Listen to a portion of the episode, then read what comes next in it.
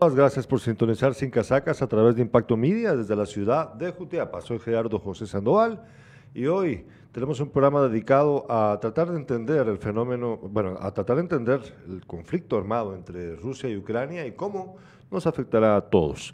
Antes de entrarle al tema, nada más quiero recordarles que es importante de que entendamos que la guerra de allá, pues sí, es real, pero aquí también tenemos una guerra, una guerra que le compete a todos los ciudadanos de este país. Tenemos que hacer todo lo posible para que la situación de nuestro país eh, sea mejor. Tenemos una guerra seria, una guerra no declarada entre los que queremos que este país sea mejor y los que quieren que la cosa siga igual. No olvidemos eso. Vamos a tratarlo tangencialmente en este programa, pero quiero recordárselos. Recordarles que aun cuando vamos a hablar de este conflicto, acá tenemos uno también. Y la guerra de acá, pues de, esta no se habla como tal, pero lo es. Hoy tenemos un programa con dos eh, invitados, analistas, que siempre pues tenemos la suerte de que pues, coinciden para platicar acerca de la realidad nacional e internacional. Tenemos, primero quiero probar el, sonido, por eso primero vamos a probar con Manuel Lorenzana, que está vía Zoom. Manuel, ¿nos escuchás? No, no es que ya me mandó un mensaje que no nos escucha ni nos ve. No nos escucha ni nos ve, Manuel. Bueno, eh, vamos a tratar de resolverlo ahorita. Mientras que lo resolvemos, tenemos... Ah, ahora sí, hablar, Manuel, ¿nos escuchas? ¿Nos ve ahora? Todavía no. Bueno, vamos a resolver este problema técnico en breve. Resolverlo tenemos. Mientras tanto, presento aquí a mi lado, podemos ahora abrir la pantalla, por favor. Tenemos a mi lado a Luis Torres. Buenas tardes, Luis Torres, ¿cómo estás? Eh, hola, buenas tardes, Gerardo. Eh, gracias por, la, por el espacio una vez más. Eh, antes de empezar, quiero decir que le doy mi sentido pésame a la familia Micheo, Ayer murió Mariano Micheo, un vecino conocido de Jutiapa, más a varias personas creo que les arregló el carro, él tenía un taller de enderezado de pintura, era ícono porque tenía su capacidad de comer distinta a la, a la tradicional de los demás jutiapanecos, pero pues les mando el pésame a mis primos y a la familia, pero bueno, es importante eh, tener en cuenta entonces el duelo por eh, Mariano Micheo, ¿verdad? Mariano, me dijiste, Mariano Micheo. Eh, lo lamentamos mucho desde este medio de comunicación que, como ustedes bien saben, es de origen jutiapaneco. La verdad, lo lamentamos. Ahora, pues tratamos ya, sí tenemos, todavía no. Y ahorita creo que sí. Ya, ahorita sí, a Manuel. Manuel, Todavía no ya nos escucha, ya nos ve, pero. Pero entonces, es el entonces, ¿por qué no podemos oírlo? Eh, vamos a tratar de resolverlo. Eh, vamos a. Vamos, disculpanos, Manuel, el problema técnico que estamos enfrentando. De resolverlo tenemos, de resolverlo tenemos. Eh, ¿Será que no tenés el micrófono conectado? Nosotros sí tenemos nuestros receptores del micrófono de Manuel conectados. Ahí vamos a ver, está Manuel tratando. Pues nosotros te vemos, aquí te vemos también. Lo único que no es o escucharte. Vamos a tratar de resolverlo. En lo que lo resolvemos y vemos ya a Manuel y lo escuchamos. Eh, empezamos hablando de esto, de, lo que está pasando justo ahorita eh, en Europa del Este, eh, la invasión de Rusia a Ucrania que ya tiene, si no esto, esto empezó el viernes, Sí, viernes, ¿verdad? ¿O fue jueves que empezó? Jueves, viernes, sábado, domingo, lunes, sí, sexto día, porque empezó el jueves. Eh, este es el sexto día de la invasión de Rusia a Ucrania, que ya se venía desde hace bastante tiempo atrás, alrededor de tres meses, discutiendo la posibilidad de que ocurriese. Habían advertido las potencias eh, europeas y Estados Unidos la posibilidad de que esto ocurriese. Terminó pasando, la gente especulaba mucho, Luis, ¿te recordás que habían quienes decían, no, es que no va a pasar, eh, solo están tratando de meter presión, que no sé qué, pero la, la realidad era de que toda la formación que estaban eh, las tropas rusas sosteniendo de sus tropas, el ejército ruso de sus tropas, en la frontera con Ucrania, pues no era una cuestión de ejercicios militares, como Putin lo dijo en su momento, ni nada eh, inocente, sino que al final es, era lo que es, lo que se había advertido, quiero decir. La primera pregunta que te quiero hacer, Luis, es, ¿vos te imaginaste que, llegáramos, que la situación llegara a este punto en el que efectivamente los peores temores, la invasión de este país a su vecino, pues se concretizaron? ¿Vos llegaste a que alguna vez dijiste esto va a pasar de verdad? ¿O te tomó realmente al fin de cuentas como la buena mayoría por sorpresa? Porque parecía muy difícil que en el siglo XXI un país invadiese al otro, al vecino, de esta forma tan eh, extraña y tan, no sé, fuera de lugar. Eh, si querés, antes de... ¿Ya está? Yo creo que podemos... No, a ver. Manuel, hablanos. No, todavía no lo escuchamos. Ahorita vamos a arreglarlo. Ahí estaba, ya estamos arreglando entre Manolo y Adriel, a ver cómo se puede resolver. Tenemos que resolverlo. Eh, vamos a ver qué, hacemos. Pero ya va a entrar Manuel, ya vas a entrar Manuel. Aguantanos un momentito, ¿sí? No sé si se... Ahí nos está viendo Manuel con cara de desespere, pero ya vas a tener tu oportunidad, Manuel, de, de, echar, de darnos tu opinión. No te preocupes. Primero la pregunta para Luis, aprovechando el tiempo así, para resolver el problema técnico. Sí. ¿Te tomó por sorpresa mm, o no? No necesariamente. Recuerda que las personas que estamos metidos en el mundo de las relaciones internacionales vemos esto pues se oye un poco complicado, pero a, lo largo de la historia estos procesos pasan constantemente.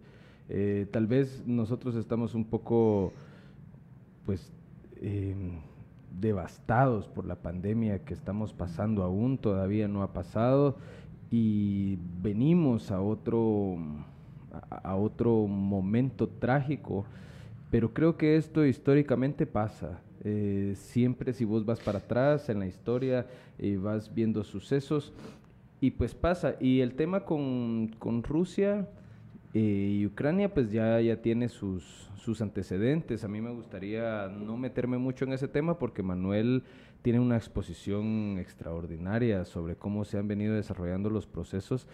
Pero sí creo que tiene desde el 2014, desde la invasión eh, rusa, desde desde ahí se empezaron a pensar, o sea, sí, ya, ya, no podías decir que estaba frío el asunto, ¿verdad? Eh, el mundo ha venido teniendo ciertas eh, estira.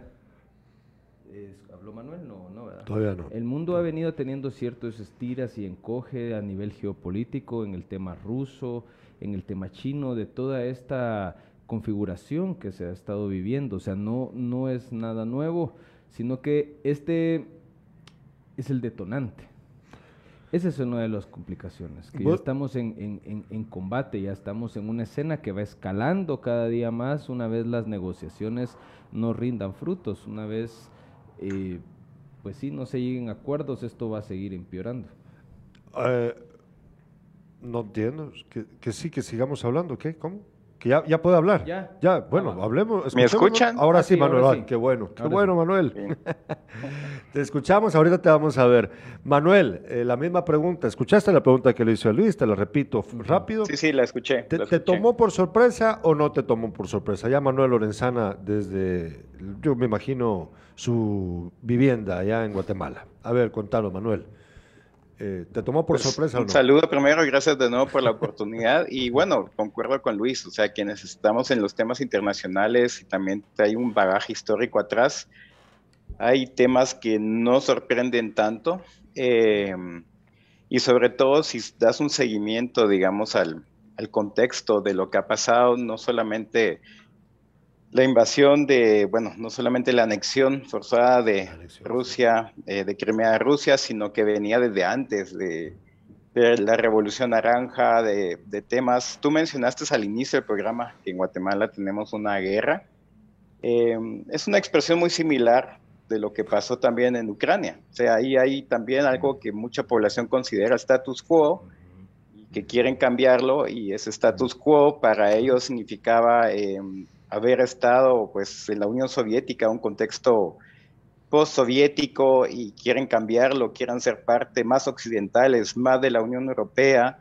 Entonces hay un choque realmente interno en la sociedad y por ser un país realmente importante, pivote, pues las potencias comienzan a influir ahí. Entonces, eh, en este caso, pues es la invasión a un vecino eh, de Rusia, Ucrania, que muchos lo ven como algo muy simple y es algo bastante complejo. Realmente, tal vez algunos podrán entender, pero esta invasión de parte de Rusia, Ucrania es una invasión dolorosa, lo pongo de ese punto de vista. Ucrania tiene cantidad de similitudes y semejanzas con Rusia, comparten cantidad de tradiciones, incluso hay cosas que nosotros asumimos que son de origen ruso y que realmente iniciaron desde mucho tiempo atrás en, Ucrania, el famoso Rus y demás, Kiev, entonces eh, son partes importantes, incluso por eso no es de extrañar que han pasado videos de rusos que no quieren disparar a soldados ucranianos, viceversa, que quieren conversar, que otros no quieren ir. Eh, hay un tema realmente ahí de pueblos bastante cercano. Luego está el otro contexto, no olvidar que Ucrania fue una ex república soviética y durante la época de la URSS hubo una rusificación en todas las ex repúblicas soviéticas, o sea, el ruso era el idioma en común, también hubo mucha migración de personas. Entonces, ya viéndolo desde un punto de vista ucraniano, también tienen, por así ponerlo, el enemigo interno en el sentido de que primero estas dos repúblicas que están desde hace tiempo ya en conflicto con el gobierno central de Ucrania, Donetsk y Luhansk, eh, son de mayoría rusa.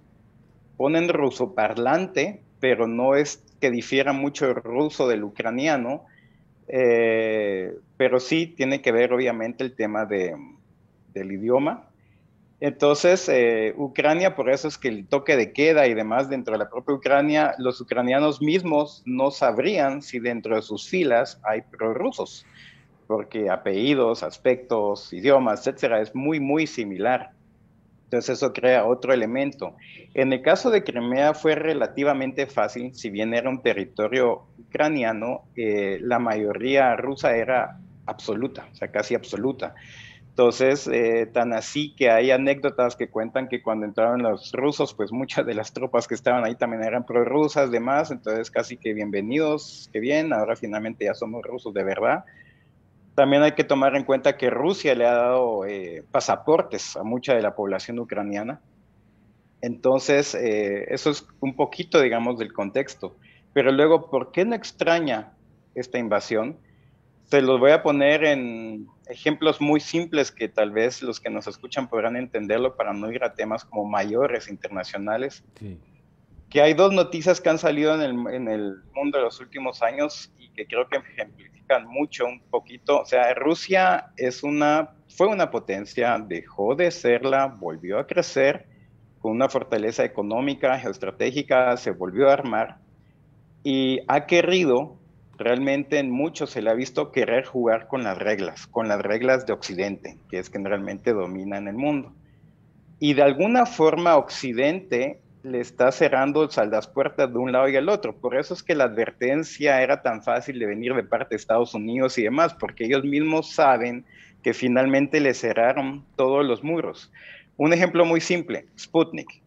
Eh, para sorpresa, a través de occidentales, eh, Rusia desarrolló una vacuna muy efectiva, ya se le preguntaba a varios médicos, y resulta que la OMS, con una fuerte influencia occidental, no se las autoriza y luego también los países occidentales dicen quien no está vacunado con Sputnik no ingresa aquí. Eh, entonces, ¿quién se quiere vacunar con Sputnik? Por lo menos de los países de, Guatemala, Centroamérica y demás, que piensan ir a Estados Unidos o piensan ir para allá o tienen desde el punto de vista, ellos dicen si los gringos no la aprueban, entonces es mala.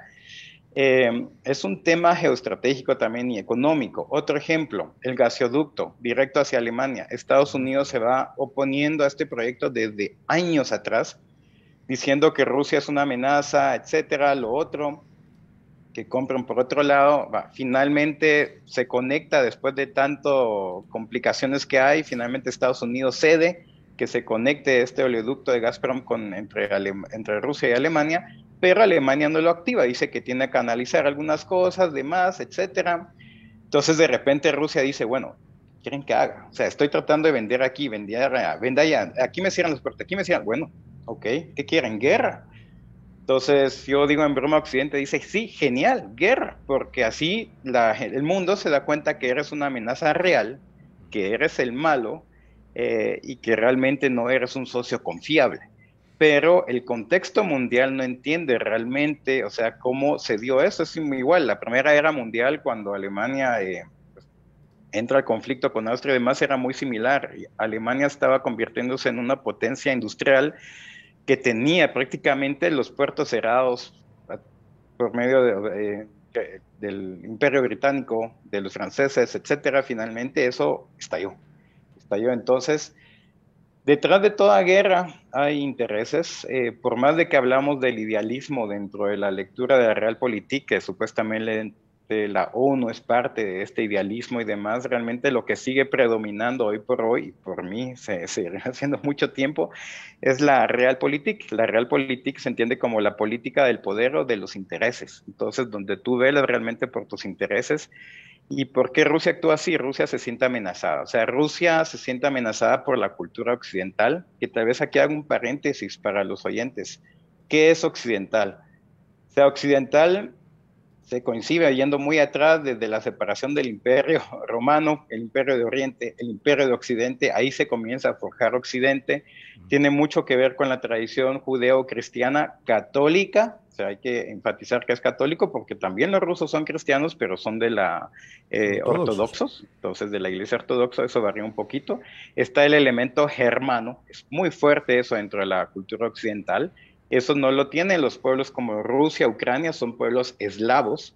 Entonces, eso va diferenciando mucho el tema de cultura occidental. ¿Por qué Estados Unidos es occidental? La mayoría de migrantes de los Estados Unidos eran irlandeses, ingleses, alemanes, suecos, realmente eh, Estados Unidos es otra expresión muy fuerte de lo que es la cultura occidental.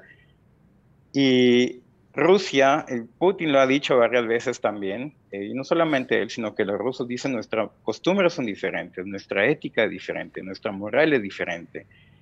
Y él siente como que si el gobierno actual de Ucrania le está traicionando a la cultura eslava, a la cultura oriental, eh, para adherirse de nuevo a Occidente. Entonces hay muchos, digamos, muchas telas de cortar ahí, hay muchas versiones de conflicto. Eh, escuché a un analista español que él se basaba en el hecho de que Putin odia las democracias y que por eso está atacando Ucrania. Eh, no comparto mucho ese pensamiento, si bien es cierto que se cuestiona mucho el proceso democrático de Rusia, pero no creo que él sea alguien que odie las democracias, que ese sea el motivo sino que hay un, contexto atrás de trasfondo muy fuerte y realmente yo personalmente no veo mucha diferencia entre el casus belli que armó eh, Putin versus el que armó Bush Jr. cuando invadió Irak. O sea, también fue una guerra totalmente injustificada. Si Putin es un criminal de guerra, también lo es Bush Jr., también es un criminal de guerra, pero ahí era Occidente quien estaba atacando, eran los intereses de Occidente. Esta vez Occidente se ve atacado y ahí varían las cosas. Hay que admitirlo, hay un eurocentrismo muy fuerte donde realmente se nos transmite como que si las vidas en Europa valen más que las vidas en el resto del mundo. Eh, Manuel, ahí hay un asunto muy interesante que no hay que dejar de poner sobre la mesa, Luis y Manuel.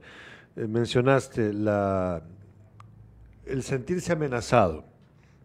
Yo me pregunto, si el pueblo ruso en su conjunto se siente amenazado o serán las élites gobernantes las que se sienten amenazadas, que son dos cosas muy diferentes. Lamentablemente, detrás del pueblo están las élites que son quienes les, los llevan a una guerra. Porque eh, cuando llevas, ¿cuántos años lleva Putin en el poder? Más de 20, ¿no?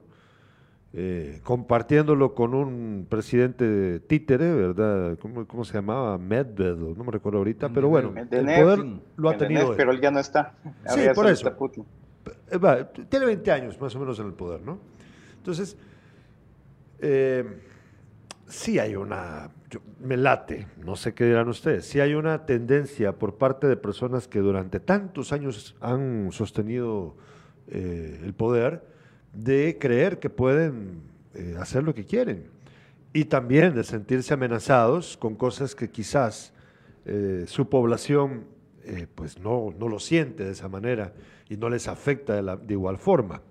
Porque lo cierto es que tan, tan bien le iba a Rusia ante la opinión pública mundial que hasta un mundial de fútbol tuvieron.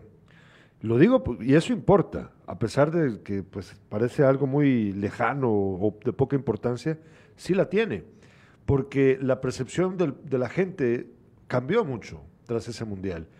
Y no sé, es como que eh, también hay que ver cómo es que han funcionado las, las guerras a partir del ego de los líderes, que sí hace la diferencia, creo yo. Tal vez no odie las democracias, pero sí está un punto de quiebre, porque tiene que... También de las democracias, recuérdate que la guerra de Irak fue la élite petrolera de Estados Unidos, tal cual, y eso quedó totalmente palpable, o sea, ahí también la mayoría del pueblo estadounidense en su momento, a mi entender, se oponía hasta que finalmente el discurso terminó eh, convenciéndolos, pues, pero fue una élite por miedo, petrolera. Por miedo, por miedo, Manuel. Igual que ahorita estoy revisando la, la RT, y bueno, primero se hacen los locos, ponen una noticia de, de Venezuela y todo, pero yo durante años he visto el RT, la RT, el medio ruso, y también es un asunto de influencia mediática y de miedo, ¿no? Eh, mira, lo que, tú dices tienes muy acertado, sobre todo en tema de la población, el mundial y demás. O sea, yo, yo creo que se ha manifestado mucha población rusa está en contra de la guerra porque, bueno, para empezar, la población no analiza temas geopolíticos, no analiza temas eh, más allá, ellos simplemente todos, creo que todos tenemos vocación para la paz. Eh, luego la cultura occidental innegablemente tiene una influencia fuertísima eh, donde la población se siente también atraída a ella. Digamos, si tú ves, hay estas estadísticas que ponen mucho en YouTube, la migración a Estados Unidos de naciones de la ex Unión Soviética después del 90-91, eh, o incluso de Alemania Oriental. Tú ves que, digamos, la migración de Alemania a Estados Unidos fue muy alta en los 800, e inicio 900, de ahí comienza a bajar y comienza a subir una migración alemana en los 1990, si uno dice, pero ¿y qué pasó? ¿Por qué tanto alemán se está yendo ahora a Estados Unidos? Pero es que no era alemán occidental, era alemán oriental, porque Estados Unidos fue como esa figura de que es el país eh, a donde hay que ir a vivir y cantidad de rusos también inmigraron a, a Estados Unidos, a Occidente. Entonces es una cultura pegadiza y, pero obviamente hay temas donde se sienten eh, temas culturales, pero en el caso de Putin, él ha argumentado mucho el tema de las armas, o sea que la NATO está llegando hasta sus fronteras. Él se siente copado de repente por fuerzas que no necesitan, no necesariamente son confiables desde el lado ruso, o sea, hay que pensarlo del lado ruso, tal vez nosotros como guatemaltecos que tenemos una influencia occidental muy grande, decimos, bueno, si Estados Unidos pone misiles en México, pues no, nos lo van a disparar a nosotros o demás. Es lo que asumimos por pues confianza, eh, ya sea correcta o incorrecta, pero para Rusia eh, siente que hay acuerdos, los acuerdos de Minsk otros más ahí de, de desarme que hubo anteriormente, siente que las fronteras ese armamento está llegando muy cerca de ellos. Y que se acerque la Unión Europea a veces implica también que se acerque la NATO, que sabemos que la NATO es la, la organización del Atlántico Norte, que es una organización armada, o sea, realmente de, de armamento. Y Rusia dice, bueno, si no muestro ahorita mi poder, van a seguir avanzando después que también ahí entra un tema muy interesante que relacionado a tu pregunta de antes, si a Putin le sale mal el asunto, em, también él está aquí viendo qué tanto duran el poder, porque igual los rusos tampoco no son una población tan calmada. Si él fracasa en sus intentos y de repente les desespera el tema económica, posiblemente también haya una revolución en Rusia, Rusia no muy lejana. Entonces también tiene unas implicaciones internas. O sea, todo lo de adentro tiene una expresión hacia afuera y todo lo de afuera tiene una expresión hacia adentro. Igual la crisis mundial que va a haber va a ser muy aprovechada en todos los países, independientemente de la ideología, por la oposición, porque obviamente va a afectar a las naciones. Son seis días de, de invasión ellos entraron como que hubiese sido la Blitzkrieg y pues todavía no han logrado la captura de una ciudad importante, hasta donde yo tengo entendido, según los medios de comunicación. Ni siquiera la RT lo dice. Bueno, eh, y también los efectos económicos de los que vos estás hablando, Manuel, y la presión que entonces tiene el presidente ruso, porque a ley que con esa capacidad militar que tienen, que, que dobla a la ucraniana, pues se entendía que iban a poder ganar rápido, ¿no? Luis, a ver, te, estamos escuchando. Y hay mensajes de los espectadores que luego leo. Yo, quiero hablar un poco sobre la gente, lo que estaba, lo que estaba mencionando Manuel. Es importante analizar cómo el pueblo ruso va a responder, ya se han visto manifestaciones de la, de la gente en contra de la guerra, pero hoy se dio una situación bien particular porque eso es lo que decía Manuel, una vez te peleas con el imperio que tiene mayor... Eh, influencia sobre el mundo, tomando en cuenta que Biden ahora se cataloga como, pues sí, un presidente que ha utilizado mucho capital político en negociaciones diplomáticas para no intervenir bélicamente, sino con sanciones económicas, pues hoy ya se dieron unos temas eh, complejos, por ejemplo, Apple, ¿qué, te puede decir Apple, verdad? La compañía de celulares. Hoy canceló todos sus servicios en Rusia y ellos tienen un sistema que se llama Apple Pay, que se utiliza bajo unos chips NFC, se llama que solo son de contacto. Y muchos usuarios utilizan este servicio en los metros. De, los metros del mundo. En Europa se utiliza mucho. Con el teléfono, con el reloj, ellos compran su, su cartilla mensual, entonces solo colocan el teléfono o el reloj y pasan. Hoy colapsó el metro de un rato a otro dejó de funcionar los servicios de Apple y entonces la gente estaba muy enojada. Y así sucesivamente van a ir pasando cosas y le están cortando servicios y van a sufrir eh, en temas alimentarios y van a sufrir en temas energéticos. Eh, en qué va a hacer Rusia con todas esas reservas de gas si no, no se las puede vender en Europa. Y, y, en general, entonces yo creo que lo que Manuel dice es muy importante estar pendiente. ¿Cómo va a responder la población rusa? sabemos que ya no es lo mismo y ahora las redes sociales ya no, ya, ya no estamos en la época de la Guerra Fría, en donde si alguien se rebelaba era fácilmente oprimido. Ahora, de alguna manera, se encuentra la, la, forma de llevar la información. Ahora hay una, yo ahorita con esto de la guerra he estado viendo una infinidad de tecnología que están utilizando la gente para estar conectada, para recibir información. Eh, por ejemplo, RT, vos que estás mencionando RT, hoy Europa dejó de transmitir todo de RT, está bloqueado por completo, Google, todo por completo. Entonces, eso sí, eso sí va a desesperar mucho a la gente. Tenemos mensajes de los espectadores. Nos dice Juan Carlos Salazar desde Málaga, allá en España. Los futbolistas Zápilo y Martinenko y el biatleta Malishev han fallecido en los ataques de las tropas rusas. Frank Leiva nos dice, este conflicto se pudo haber evitado. Lamentablemente se ha propagado la rusofobia. Es bien sabido que Estados Unidos no es el país que promulga la paz. Habla de no invasión en cuanto a ellos han invadido países en Guatemala. El que tiene memoria sabrá que Estados Unidos es parte de que estemos como estamos.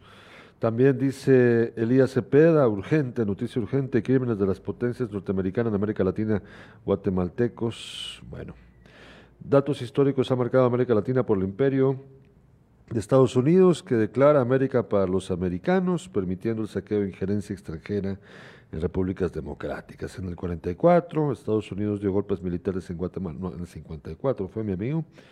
Guatemala no olvida cómo Estados Unidos destruyó la primavera y el desarrollo capitalista de la nación. Guatemala nunca más. Frank Leiva dice exacto, el que tiene memoria sabrá que Estados Unidos no da un paso en falso si no tiene un beneficio para ellos. El mayor opresor de la democracia es Estados Unidos. Bueno, yo, quiero hacer una, observación aquí. Sí, Estados Unidos ah, es culpable de estos y otros crímenes. Es verdad, sin duda. y de otros que no conocemos. un tema, o sea, aquí estamos haciendo un análisis técnico de las relaciones internacionales. No es un partido de fútbol para decir quién tiene culpa y quién tiene no. O sea, aquí hay elementos. Pero tal vez hay un punto importante respecto a lo que mencionan ahí que tal vez vale la pena tocar es el cómo actúa Guatemala en estos conflictos. sí. Eso sí. Y, no solo Guatemala. Ahí es donde va el tema, donde nosotros, porque la política internacional, nuestra política internacional, así como han mencionado Estados Unidos, Estados Unidos tiene sus intereses y ellos lo dicen claramente. También Rusia los tiene. Entonces todos los países lo tienen, pero entonces ahí hay algo que tal vez no hemos aprendido y que deberíamos de aprender. ¿Cuáles son nuestros intereses? ¿Y a qué voy con eso? De que a mí no me pareció, por ejemplo, la primera declaración fue casi inmediata, que sale el canciller eh, y condena, si no estoy mal, de una vez condenó a Rusia y yo digo, bueno, ¿qué pasa aquí? De ahí ayer me reía que hablaba el ministro de Salud sobre las vacunas Sputnik y el contrato con Rusia y que van a comprar más. Y digo, bueno, o sea, díganme, primero condenamos a un país, le decimos que mira, vete para allá, eh, al cerro a la izquierda, y luego estamos hablando de renegociar un contrato, o sea, con quien acabamos de mandar a volar. Eh, es, o sea, Guatemala es cierto, tenemos a un gigante de vecino, la potencia mundial, Estados Unidos, no podemos provocarlo, eh, pero para eso existe la diplomacia. Claro. Doy dos ejemplos, digamos, Argentina dio un comunicado, que Argentina también tiene un comercio muy fuerte con Estados Unidos, y ellos dicen al inicio, condenamos las agresiones, condenamos la guerra en nuestra vocación pacifista, no mencionaron condenamos a Rusia y demás. Entonces, Guatemala puede hacer algo muy similar. Y Guatemala sí tiene una vocación pacifista, mucho más que Argentina, que atacó las Malvinas asumiendo que, reclamándolas como propias. Guatemala da un ejemplo al mundo con el tema de referéndum con Belice y que ahora vaya al corte, a la Corte de la. O sea, Guatemala realmente tiene una vocación pacifista, desde hace más de 20 años las tropas guatemaltecas están apoyando a las tropas de la ONU. Cerca de 25 caibiles fallecieron en el Congo a causa de la paz y les debería levantar un monumento realmente porque fue en pro de la paz que murieron estos eh, caibiles. Quien salió premiado en su momento fue Mulé porque lo ascendieron en la ONU con tal de que Guatemala no siguiera reclamando y viendo qué realmente es lo que pasó ahí atrás. Pero, ¿cuáles son nuestros intereses? Entonces, ¿es necesario que nosotros también provoquemos a Rusia de esta manera? O sea, que es, no tenemos que plegarnos necesariamente al lado de Estados Unidos y Estados Unidos hasta entenderá, dirá, bueno, Guatemala también tiene sus intereses económicos y demás. Incluso México acaba de decir, nosotros no vamos a ponerle sanciones a Rusia, o sea, México también tiene un intercambio importante con Rusia. Y aparte de eso ha tenido una tradición que le ha funcionado muy bien de no necesariamente restringir eh, a otros países. Entonces, Guatemala de alguna manera, pues obviamente sí puede condenar la violencia, eh, puede condenar muchas cosas más, pero también ver los intereses y luego nuestra política exterior. Nuestra política exterior hacia China es que estamos reconociendo un Estado que los chinos consideran completamente un, un territorio íntegro de ellos o hasta donde yo sé, no hemos declarado a Kosovo, no reconocemos todavía a Kosovo que las potencias occidentales sí lo hicieron y Rusia no. Entonces, o sea, Rusia realmente entró, que es digamos de una forma también muy resumida que no mencioné antes, porque estas dos repúblicas que se independizaron prorrusas declararon su independencia y entonces Rusia dice, bueno, entonces voy a ir a defender a estas dos naciones independientes. Eh, porque son rusas y porque de acuerdo a versiones rusas que igual no estarían distanciadas a la, a la realidad, estaban siendo sujetas de persecuciones por el gobierno ucraniano simplemente por ser prorrusos, que también es probable, ¿no? Eh, no me consta, pero sí es muy probable.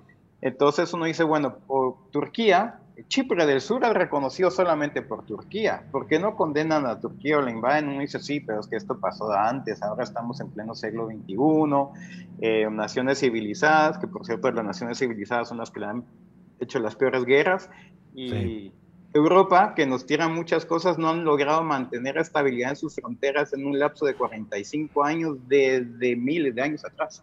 O sea, cada 45 años hay un movimiento antes de las fronteras. Entonces, creo yo que nosotros también estamos muy mentalizados a muy ser pro-occidentales en el sentido de que ellos todo lo hacen bien y perfectos.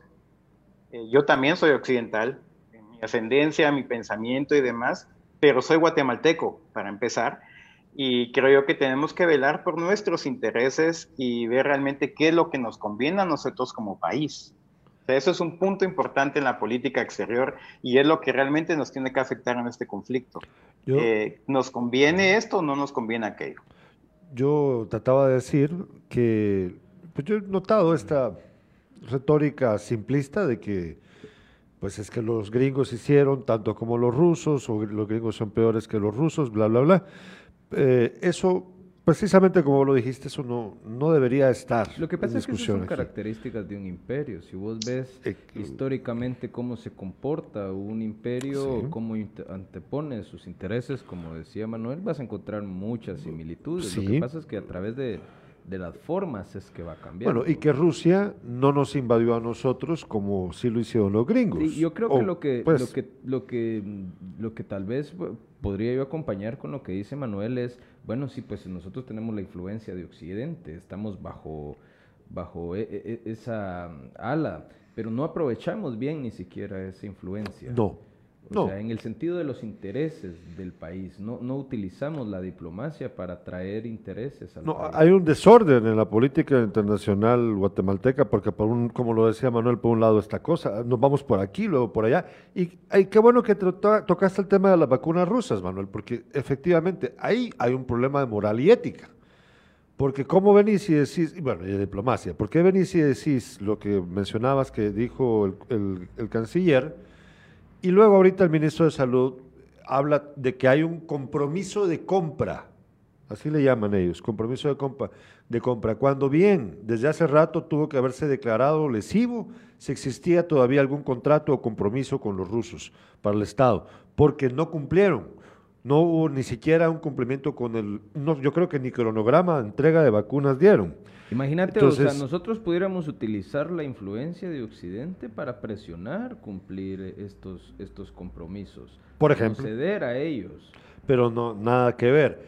Entonces, eh, antes de entrar a cómo va a afectar a América Latina este conflicto, eh, pues yo quiero saber su opinión acerca de hasta dónde va a llegar el conflicto. ¿Cuál es tu pronóstico, Manuel? ¿Hasta dónde va a llegar esto? Porque pues la gente se asustó con lo de la declaración de Putin de que ponía en alerta su sistema de disuasivo de misiles nucleares. Eh, ya advirtieron, los gringos dicen, no, no va a pasar nada, esto es, no pasa nada.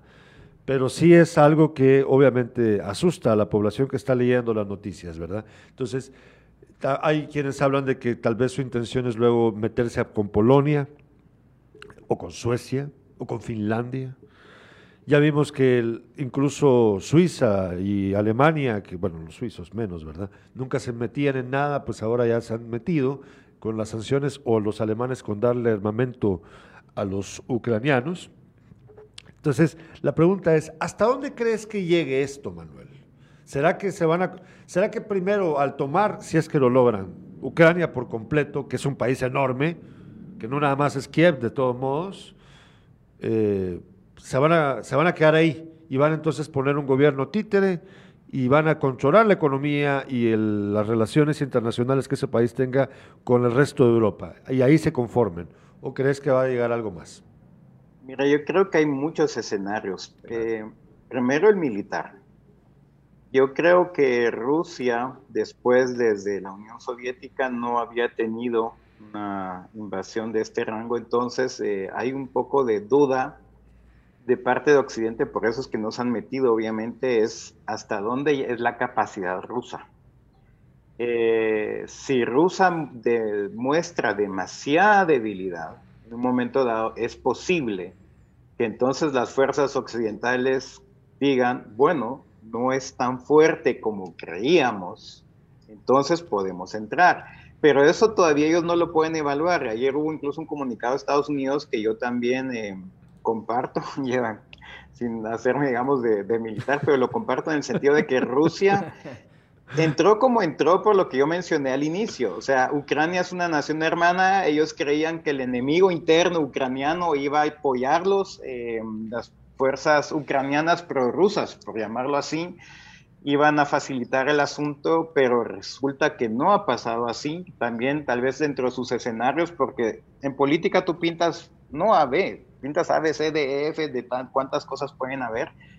Creían que tal vez el presidente iba a ceder al final y hay que ver qué es lo que quería negociar. Posiblemente Rusia lo que quiere negociar es admite la independencia de estas dos repúblicas y que Crimea sea nuestro y nos quedamos así. Él dice, no. Entonces, y cada vez surgen nuevas estrategias bastante atinadas desde el punto de vista de la visión del presidente, por ejemplo, declarar, eh, decirle que quiere ser parte de la Unión Europea de forma expedita. Él es, aquí se está ahorrando tal vez 20 años de trámites de Ucrania y demás para ingresar prontamente y eso a Occidente también le da una fuerza. Entonces, el escenario militar dependerá qué tanta fuerza muestra Rusia eso es uno. Eh, ¿Qué tanto dura la guerra? Si te das cuenta, todo Occidente está promocionando mucho a Ucrania, al presidente, a la población, etcétera.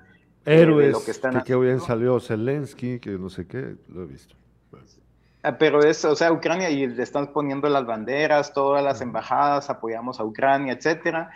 Eh, es un conflicto, pues hay que ver hasta dónde llega, pero luego también está el temor, o sea, que hasta dónde puede llegar Putin también, en decir, bueno, te metes y yo activo esto, activo aquello, hacemos una destrucción total. Entonces también hay como mucho miedo en eso, hay que ver qué, qué tan efectivas son las sanciones, que son fuertísimas las sanciones económicas, pero no hay que olvidar que también Rusia tiene a un socio comercial muy fuerte de vecino, China, que obviamente no, tal vez no va a suplir todo el mercado, pero es importante. Entonces eh, es Puede ser, mira, incluso aprovecho comentar algo. En Cancillería, no sé si todavía está, me han dicho que ya no va a estar. El vicecanciller que estaba, Eduardo Hernández, él era, él es experto en temas rusos. Él, yo cuando daba clases en la universidad lo invité a dar una exposición en el 2015. Y él tituló su exposición El conflicto Rusia-Ucrania, posible detonante de una nueva guerra fría.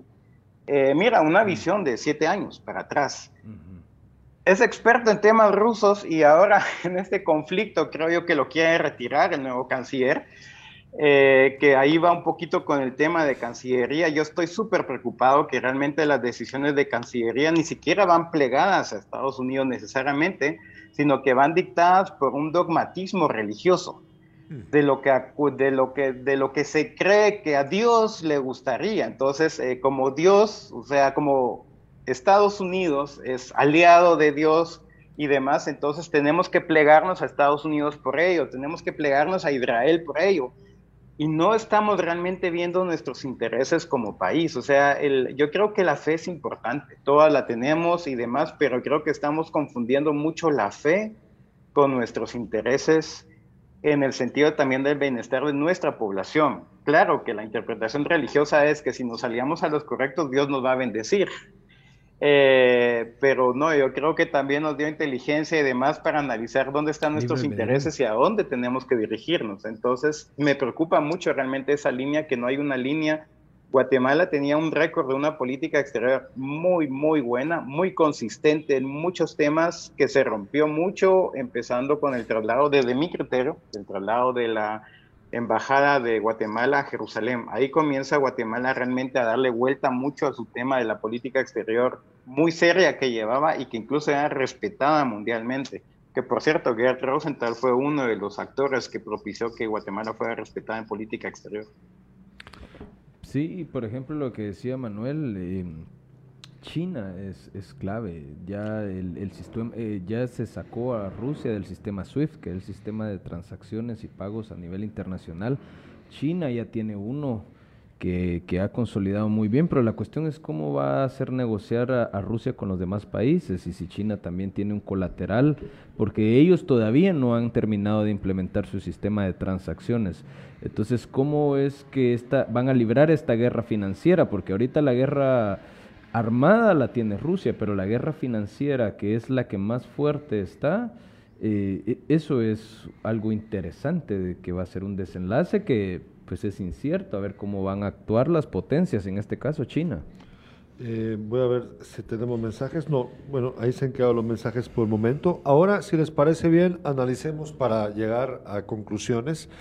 ¿Cuál es el efecto que puede tener este conflicto para América Latina y en particular para Guatemala. Eh, Manuel, ¿qué, crees? Eh, imaginémonos eh, que la guerra dura más, más, días, más semanas incluso.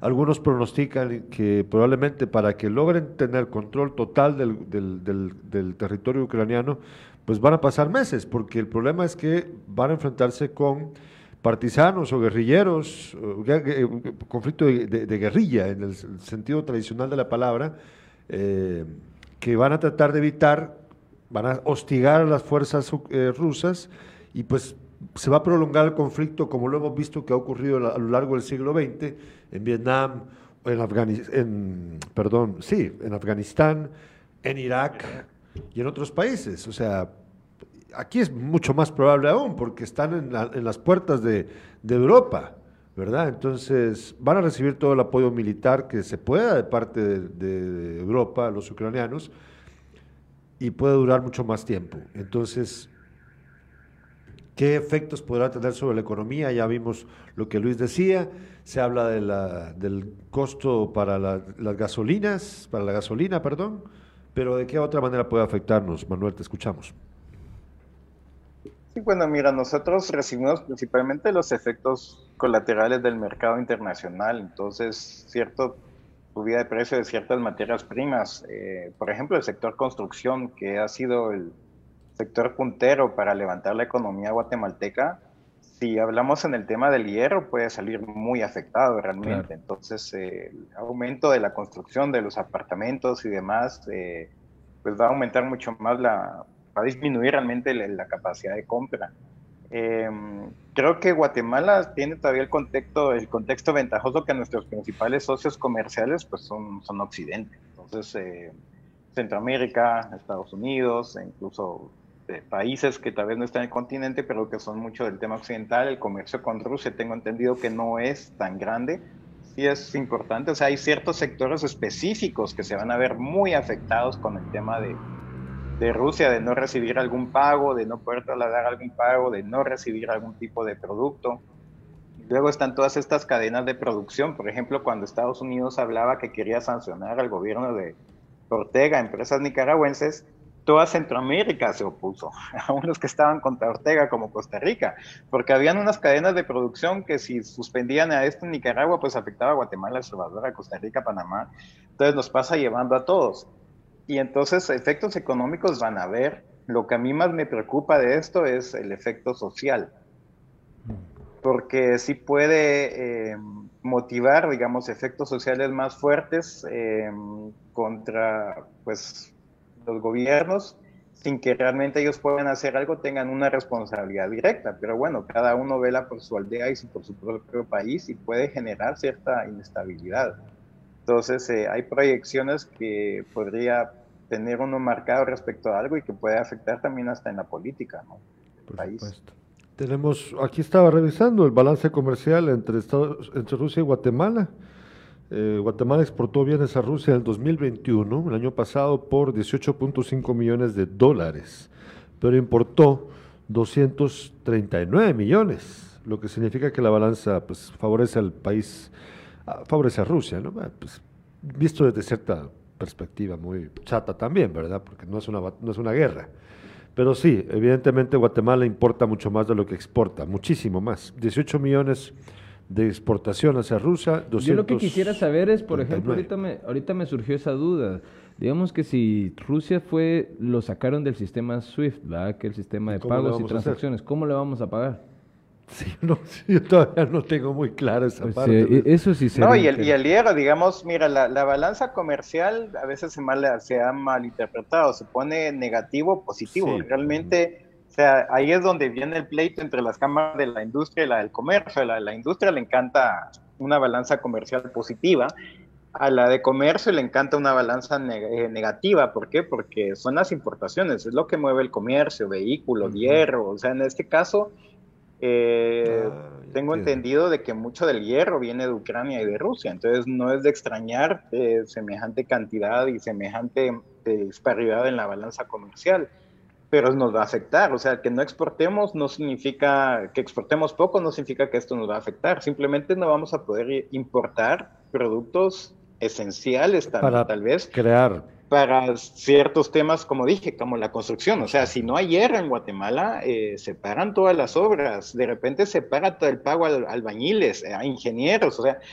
Imagínate todo lo, un solo edificio, todo el trabajo que genera en Guatemala, no solamente directo, sino que incluso a la que vende tortillas, al que vende al panito, a la que vende los refrescos, eh, sería un impacto impresionante. Bueno, Voy a leer el último mensaje, nos dice Frank Leiva, acá ya nos fregamos, los combustibles se disparan y por ende las materias primas de muchas empresas van a incrementarse, ya que los Hoy Estados subió el Unidos... gas. ¿Cómo? Sí, ya subió el gas. Bueno, también fue porque ya no hubo subsidio.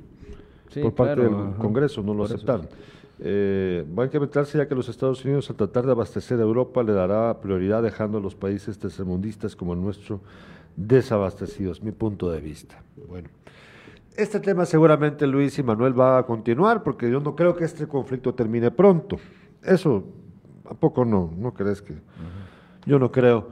Eh, y es necesario discutirlo. Nosotros en, nuestro, en este canal tenemos la, el objetivo de, de discutir estos temas que dirán, sí, pero ¿por qué ustedes están discutiendo de lo que pasa tan lejos? Es que importa, importa muchísimo y usted tiene que estar enterado de ello. Claro. Y un punto rápido sobre el último Por comentario, favor. si me das oportunidad. Para empezar, Guatemala, el comercio con Estados Unidos no es tan grande como muchos se imaginan. O sea, Guatemala tiene un comercio bastante bien diversificado. Y luego el hecho de que, digamos, Guatemala creciera a pesar de la pandemia, el año pasado un 7 punto algo, es que, digamos, incluso el tema de la pandemia, Guatemala es un productor de alimentos y, y se, se continuó prácticamente la industria de alimentos de exportación al resto de Centroamérica, que es uno de nuestros principales mercados. Entonces, de ahí petróleo tiene México, gas tiene México, o sea, es de buscarse los mercados. Por eso digo de que Guatemala tiene que velar por sus propios intereses. ¿Cómo Guatemala puede asegurarse en no depender de algo, que es lo que está haciendo ahorita Europa? O sea, Europa está viendo cómo podemos asegurarnos no dependernos del gas ruso. Y, y Entonces, eh, Manuel, generan tal vez un conflicto, ven algo más. Entonces, esa es nuestra labor como guatemaltecos, es Eso. nuestros ciudadanos, nuestra población, no plegarnos a intereses de otros. Fíjate, eso lo que dice Manuel es interesante, porque por ejemplo, aprovechando la relación que tenemos con Occidente, el otro día estaba viendo que la empresa que más inversión eh, para el tema de microchips y, semi- y, mm, semiconductores en el mundo es de Taiwán. Nosotros tenemos buenas relaciones con Taiwán, por ejemplo, pero nosotros no le pedimos nunca transferencia de tecnología. Y aparte, nosotros tenemos de vecino a México, como dice Manuel, y México tiene litio, que son Sí. componentes eh, especiales. también, ¿no? que se- entonces, nosotros debemos buscar los mercados, debemos buscar el apoyo, debemos buscar cómo hacer ese tipo de, de engranajes para que haya desarrollo en este país. Nosotros les agradecemos mucho haber estado en este programa, Manuel Lorenzana, desde Guatemala, y Luis Torres. Eh, de verdad, muchas gracias por haber estado, Manuel. Disculpa por los problemas técnicos, pero ya se resolvieron. Eh, esperamos verte próximamente, ¿te Sí, parece? vamos a seguir analizando Sí, desde Jutiapa. sí. Y Mira, mira que esa fue la, andábamos. ese fue el volcán que, que subimos hace el domingo. Manuel conoce. ¿Lo, lo conoce? felicitos, Es hermoso. Es Sí, hermoso el hermosísimo. No sé si a ustedes les pasó que tal vez eso vale la pena hablar y bueno, ya lo han tocado en los programas antes, yo he estado, pero en mi caso fue triste ver el, todo el camino de ascenso lleno de basura. o sea, Ah, claro. Eh, lo documentamos. Lo documentamos. sí, sí, triste, la verdad. Triste. Eh, Pero pe- lo documentamos para, para hacer conciencia sobre eso y sobre esas joyas naturales que tenemos aquí cerca en Oriente. Vimos mucha gente de, de afuera, eh, incluso extranjeros, en buses ya con retos específicos de subir cumbres eh, de Oriente, ¿verdad? Un reto Shinka que nos explicaban. Sí. Eh, muy bien aprovechado todo, menos nosotros, los de la región. Sí, no, pero ese volcán digo- se está volviendo famoso, porque realmente Sí. es, es hermoso el, ese bosque ahí arriba, lo, lo- lo- lo exótico que tiene, luego llegar a la cumbre, ¿no? Es un... Es, es una belleza. Es una belleza, Manuel. Es una belleza, pero, pero yo sí descubrí que no es para mí el. eh, ¿qué, ¿Cómo se llama? El, el escalar y. Porque el ascenso, subir un volcán está bonito, pero no con los riesgos de, de tener un precipicio a un lado Ah, y es que eso escalar. sí, eso en el Sushitán es casi que único, no lo tienes en todos. Claro. Yo no es sabía. único. Yo no sabía, yo no lo sabía, luego ya me enteré, ¿verdad? En carne viva, lo- en carne propia lo experimenté. Eh, vale la pena. Yo no digo que no, vale mucho la pena, es bello, es una cosa espectacular. Lo de los microclimas es cierto. el, cli- el- extraordinario. el- cada, cada, cada cierto tramo, cómo cambiaba el clima, la belleza de los árboles, los robles. El musgo. Eh, el musgo, es impresionante. Eh, pues llegamos en el momento seco, entonces había muchas hojas, eh, como el, el otoño del, del, norte, en el hemisferio norte, sobre el suelo, y muy, muy lindo. La, el el tener ocho cimas en el, en el volcán, que pues los cañones que se han formado en milenios sobre en, él, que la gente no, nos, no, no, los ve desde aquí, hay que estar allí para darse cuenta. Eh, pero la parte que sí te digo, Manuel, que no, que sí no es esa de aventura extrema que viví, porque puchis, yo padezco de vértigo. Les agradecemos, Luis, Luis Torres estaba encantado ahí, pero yo no. Manuel, te agradecemos mucho. Gracias, Manuel. Vamos a seguir abordando este tema y gracias por. Si nos das oportunidad, cuando vuelva la situación a ponerse peluda, o sea que se va a estar seguramente así va a ser.